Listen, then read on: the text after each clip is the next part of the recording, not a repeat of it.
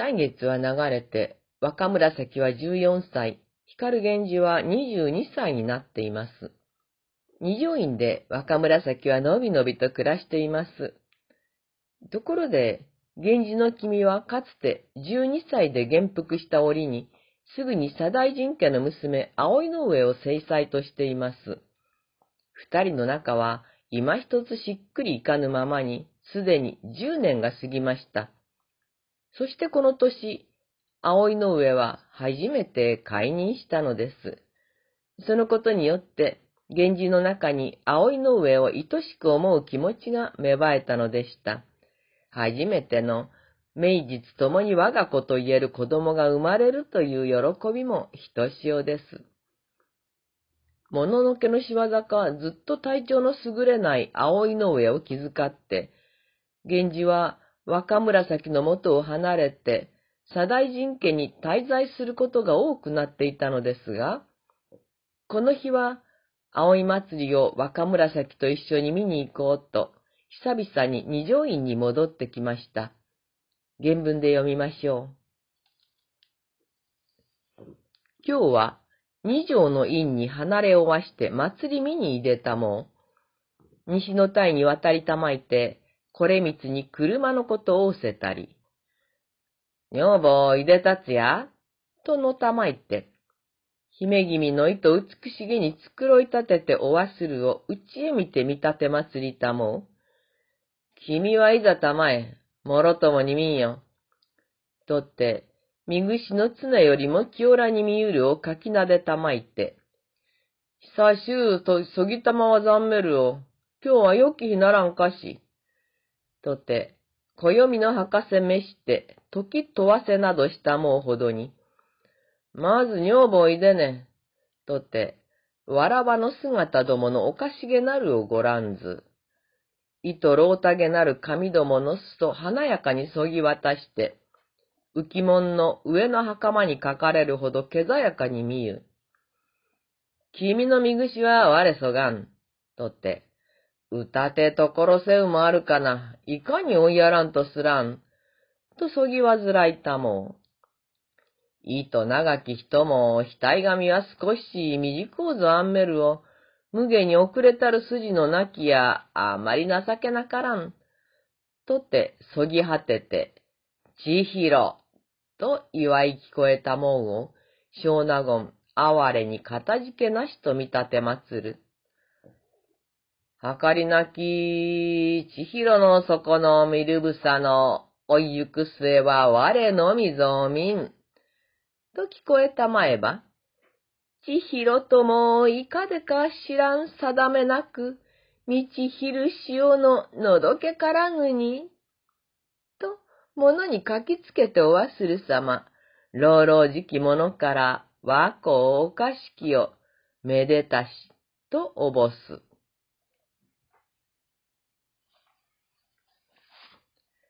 祭り見物に行くために、若紫も遊び仲間のわらわたちもみんなおめかししています。若紫以外の女の子たちはすでに女房が髪もきれいに切り揃えています。若紫の髪だけは源氏の君が自ら切ることになっていたようです。髪を切るというのは当時の感覚では重要な意味を持つ行為でした。切る前に暦の博士、名字のような人ですね。その人を呼んで、縁起の良い時間を調べさせていますね。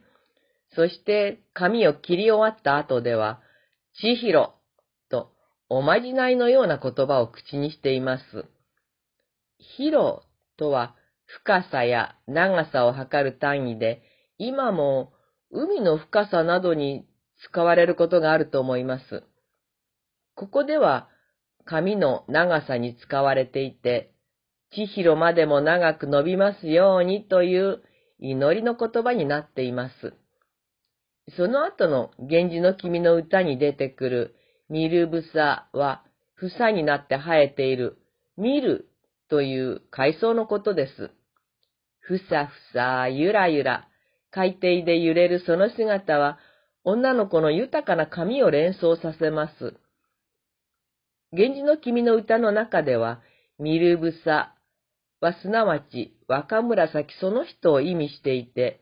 この歌は、海のように深い私の愛に包まれて育ってゆくあなたの姿は、私だけが見届けよう。というような意味になります。それに対して若紫は、あなたの愛の深さなんて、海の深さと同じで、満ちたり引いたりするから、わからないわ。なんて返しています。楽しそうですね。この後、若紫は源氏の君と車に同乗して祭り見物に出かけたのでした。この日からしばらく経って、葵の上は無事源氏の君の子夕霧を出産するのですが、産後間もなく葵の上は急死してしまいます。そのため源氏は葵の上の死を心から痛み、四十九日の気明けまで左大臣家で喪に服したのでした。喪が明けて久々に二条院に戻ってみると、しばらく見ぬうちに若紫はすっかり大人びて、ますます藤壺そっくりになっているのでした。原文です。姫君、糸美しゅう引き繕いておわす。久しかりつるほどに、いとこよの大人びたまいにけれ。とて、小さきみきちを引き上げて見立て祭りたまえば、うちそば見て恥じらいたまえる恩様、あかぬところなし。ほかげの恩わらめ、頭つきなど、ただかの心尽くしきこゆる人にたがうところなくもなりゆくかな、と見たもうに、いとうれし。そんな若紫を見て、源氏の君は、もうそろそろ結婚してもいい頃ではないかと考えます。これまでは寝室を共にしてはいても、そういう関係ではありませんでした。うぶで男女のことなど何も知らない若紫にとって、あるよ、突然表変した源氏は、到底受け入れがたいものでした。なぜこんな方を今まで頼っていたのかとショックで、朝になっても寝床から起き上がることができずに泣いています。原文で読みましょう。姫君の何事もあらまほしゅう整い果てて、いとめでとうのみ見えたもんを、逃げなからんほどに旗みなしたまえれば、景色ばみたることなど折々聞こえ試みたまえど、見も知りたまわぬ景色なり。男君は徳起きたまいて、女君はさらに起きたまわぬ明日あり。人々、いかなれば覚悟はしますならん。見心地の霊ならずおぼされるにや。と、見立て祭り嘆くに、君は渡りたもうとて、御すずりの箱を未調のうちに差し入れておわしにけり。女房たちは何が起こったのかわからず、若紫が起きてこないので、具合が悪いのかと心配しています。昼頃になって、源氏の君が戻ってみると、若紫はまだ起きていません。昼つかた渡りたまいて、悩ましげにしたもおらんはいかなる見心地ぞ。今日はごも歌で想像しや。とって覗きたまえば、いよいよ恩ぞ引き数きて伏したまえり、恩ふすまを引きやりたまえれば、汗に押し浸して、額紙も糸を濡れたまえり、あな歌って、これは糸ゆゆしき技ぞよ、とて、よろずにこしらえ聞こえたまえど、まことに糸つらしと思いたまいて、つゆの恩依頼もしたまわず。寝室を覗いてみると、若紫はヤグを頭からかぶって顔を隠しています。それを引き剥がしてみると、彼女は汗と涙でびっしょり。髪も濡れています。おやおや大変だ。と、源氏が話しかけても返事もせず目も合わせません。そんな若紫が愛しくて、この後しばらくは葵の上の死去を口実に、源氏はあちこちへの出歩きをやめて、紫の機嫌を取り、つきっきりになります。源氏の君の愛情は本物で、彼女を大切に思う気持ちに偽りはありません。ただ、この結婚は正式な手順を踏んだものではありません。若紫は女の子の成人式にあたるいわゆる模擬もしていないのです。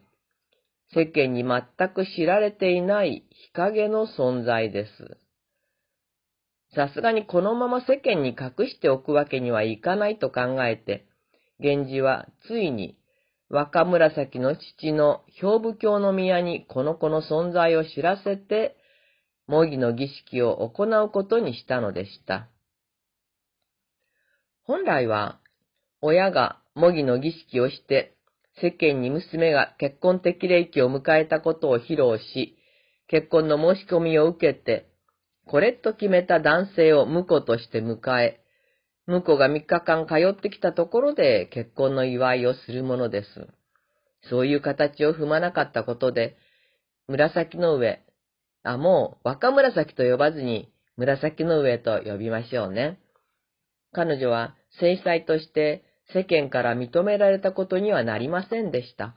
このことが後になって彼女の立場を不安定なものにします。ただ、そうは言っても、源氏の君の妻として世間に披露されたわけですから、人々はこの姫君を玉の腰に乗った幸運な方と噂して羨んだのでした。初々しい新妻との新婚生活に満足する源氏でしたが、その翌年の冬、源氏の君の父、キリツボ院が世を去ります。それによって政界の力関係は変わり、源氏にとっては面白くない状況が展開することになりました。その鬱屈した気持ちを晴らすためか、紫の上が16歳になった年の春、源氏はかつてちぎりを交わし、今は帝の妻となっているおぼろ月夜の君と相引きを重ねるようになり、また、